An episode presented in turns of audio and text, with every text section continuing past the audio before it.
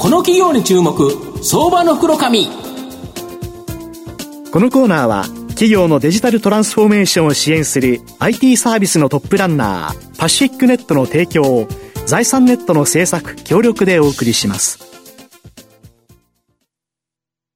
ここからは相場の福の神財産ネット企業調査部長、藤本信之さんと一緒にお送りしてまいります。藤本さん、こんにちは。毎度、相場の福の神こと、藤本でございます。やはり日本は製造業の国だというふうに思うんですが、はい、ただこの製造業をですね、やっぱ元気にする会社、やっぱこういう会社がですね、必要だと思うんですが、これは今日ですね、えー、来ていただいているのは、この製造業を支援する、元気にする会社、ご紹介したいというふうに思います。今日ご紹介させていただきますのが、証券コード7781、東証ジャスタック上場、平山ホールディングス代表取締役社長の平山義和さんにお越しいただいてます。平山社長、よろしくお願いします。こんにちは、平山です。よろしくお願いします。よろしくお願いします。えー、平山ホールディングスは東証ジャスタックに上場してまして、えー、現在株価がはい、えー、1328円ですね。なるほど、1単位13万円少しで買えるという形になります。はい、東京都港区港南の品川駅近くに本社がある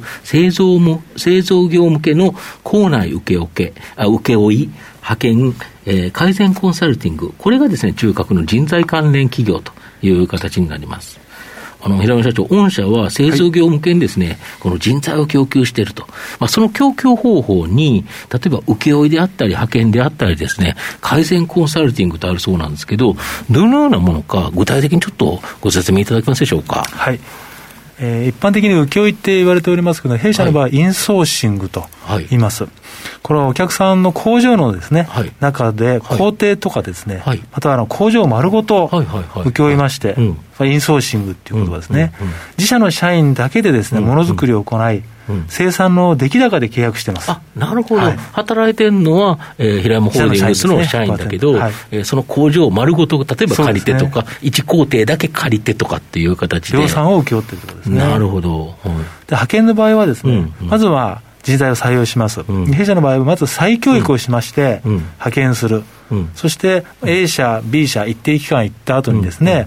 まあ、キャリアチェンジということで、派遣先を変えると、うん、その変える途中にはですね、キャリアアップをするためにまた教育をする、うん、これを繰り返すことで、まあ、社員の成長と待遇アップをですね、していくモデル。通常のですね、派遣先ごとに契約する有期雇用ではなく、全社員が無期雇無期雇用ですね、の社員で安定雇用を基本としております。また改善コンサルティングというのは、うん。うん、トヨタ生産方式をベースにですね、はい、トヨタ出身のコンサルタントを数十名、数十名抱えておりまして、うん国内外ですね、海外も含めて、主に製造業の現場改善コンサルティングと、弊社の研修センターで、トヨタサタン方針の教育を行ってます。あなるほど、社員に教え込むとえっとですね、これは社員も当然なんですけども、海外の管理監督者にですね、あなるほど。日本に来てもらって、われわれの研修センター、またわれわれの提携する工場ですね、を見学して検証するということで、現在まで9000名以上のですね、え現場管理者の教育も行ってきました。なるほどであの徐々にですね、この新型コロナウイルスのこのワクチン接種が、まあ、1日ですね、まあ、本当に数十万人超えていくっていう形でですね、加速しているという状況で、アフターコロナがですね、やはり株式市場の話題になってるんですけど、アフターコロナになるとですね、実は空前のですね、人材不足になる。これが企業の大問題になりそうだというところが、逆に御社の追い風になるとか。おっしゃるとですね、うん、実はもうあの、昨年10月ぐらいよりですね、うんうん、製造業からのオファーが回復して、現在でもですね、はい、コロナ以前の受注残、実は戻っています。あもう現時点でも。はい、でコロナ後ですね、うん、まあ、さらに人手不足が加速する予測で、製造業では2割増しぐらいですね、現在よりは足りなくなるだろうと。また、まあ物流もですね、同じように今、オファーが急に増えておりましたが、あの現在ですね、停滞している、まあ、弊社のグループ会社でやってますので、サービス業ですね、はいはい、例えば小売、ね、コンビニ、はい、うん、外食、宿泊ですね、では、うん、コロナ期間にですね、うん、まあ、半終わって半導にですね、として急激にそれが経済回復をするとともに、そういう業界も上がっていくんですけれども、特に小売販売、宿泊、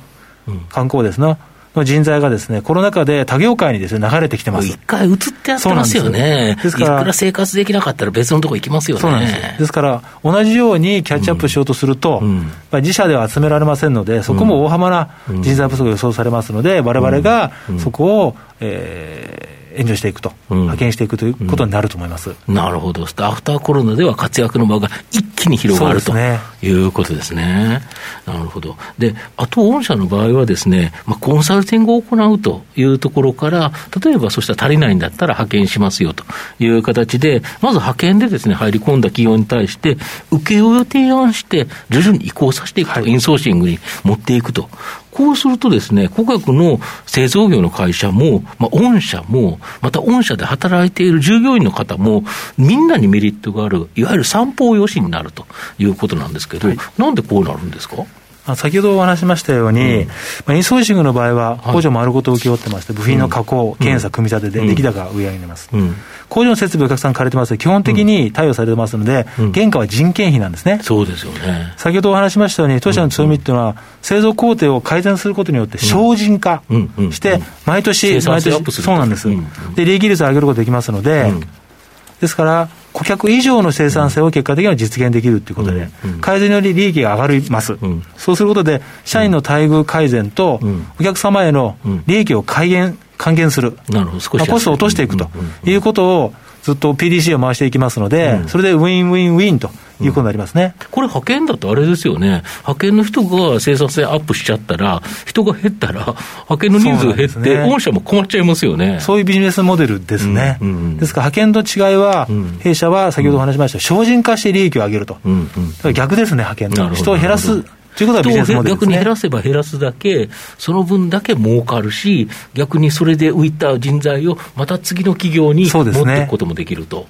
いうことですか加えて、あの、磯市の契約っていうのは派遣と違ってですね、うん、新しい工場を立ち上げて、その工場がなくなるまでという契約が最近多いですね。うん、ですから、まあ、20年とかいう契約のお客さんが多くてですね、長期契約です。まあ、そしたら御社としても安定するしとそうです、ね、いうことですよね。社員の安定雇用が一番ということで、不況時でもですね、派遣が切られた時の、実は受け皿になっておりまして、なるほど。以前の話しますリーマンショックの時もですね、その効果が出て、弊社は派遣切りということは、ほとんどあの行わなかったという効果ありますね。なるほど。やっぱそこは大きいですよね。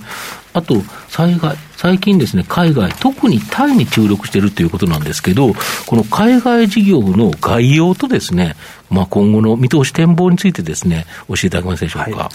あのー東南アジアでですね、はい、一番歴史が古く日系企業でというのはタイなんですけれども、はい、製造業ですね。はいタイでは派遣事業をやっておりまして、はい、現在、2800人ですね、はい、前後の、えー、人材をですね、タイ人をですね、うん、現地の日系企業に派遣しております。なるほど。はい。うん。昨年はさすがにですね、コロナで製造業が停滞しましたタイもですね、ただ9月をそこに持ち直しまして、はい、まあ、コロナ前の人数に戻っていると。で、タイはですね、これからも派遣のニーズは高く成長していきますけれども、実はタイの派遣、まあ、全体的にアウトソーシング業界といいますが、これは日本に比べて10年遅れてるんですね、レベルが。はいはい、で人件費も、の上昇が毎年4%しか上がりますので、うん、まあ、日本に追いつくように上がっていくと。ですから派遣という状態ではですね、なかなかコストが上がって、製造業がうまく利益が出ないという状態ですので、日本式の浮世絵にシフトしていくと。いうことが予想されますので、そしてそれやることによって利益の高い人材ビジネスっていうのに進化していくと思います。お客御社の場合、お客さんとの信頼関係で長い取引をやられて、えー、本当に日本の製造業を、まあ、裏方として支援すると。御社あれですよね、本当に工場がない製造業ですよね。そうですね、あのコンセプトは昔から設備と敷地を持たない製造業という形、うん、ですので、あの、うん上場の番号もですね、7781で、これ製造業なんですね。うん、なるほど。我々この派遣業界で唯一、あの製造業で上場しているのは弊社1社だけですね。なるほど。御社の今後の成長を引っ張るもの、改めて教えていただきたいんですか。はい。4つございます。はい。1つはこれまでのですね、うん、製造業に対しての、うん、えー、派遣、うん、それから、あ失礼しました、改善コンサルティングとですね、うんうん、インソーシングが融合した独自の請負、うん、これはもうベースとして毎月利益を上げるということですね。それ2つ目、あの弊社の得意とする派遣にしてもですね、技能人材と。例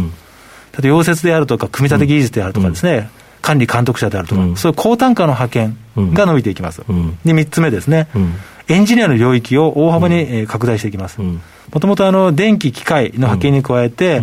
IT 系のソフトウェアやっておりました。で、それに加えて生産技術、保守メンテナンス、フィールド、うん、企業派遣を拡大していきます。うん、で加えてですね、うん、最近は AI 関連であるとか、クラウドっていうですね、エンジニアの育成をして派遣しておりますので、企業の